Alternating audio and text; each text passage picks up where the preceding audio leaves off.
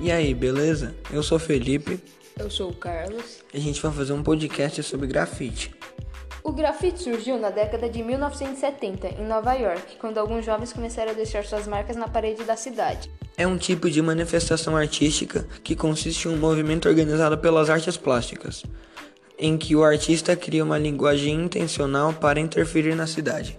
Felipe, para você, o Homem das Cavernas era artista ou pichador? Para mim, o Homem das Cavernas era artista porque não tinha noção do que ele estava fazendo. Pichação é o ato de escrever ou rabiscar sobre muros, fachadas de edificações, asfaltos de ruas, monumentos, usando tinta e spray. São escritas frases de protesto ou insulto, assinaturas pessoais ou até declaração de amor, também utilizada como forma de demarcação de territórios entre grupos. Em princípio, o grafite é bem mais elaborado, sendo aceito como forma de expressão artística contemporânea.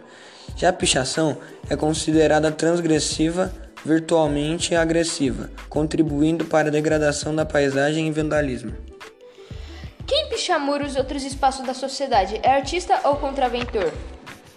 Quem picha muros e edifícios é considerado contraventor, pois quem faz grafite é artista e não faz em lugares ilegais.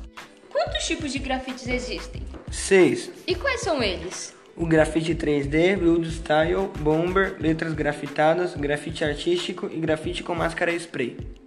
Encerramos o nosso podcast por aqui. Muito obrigada a todas e Tchau. tchau.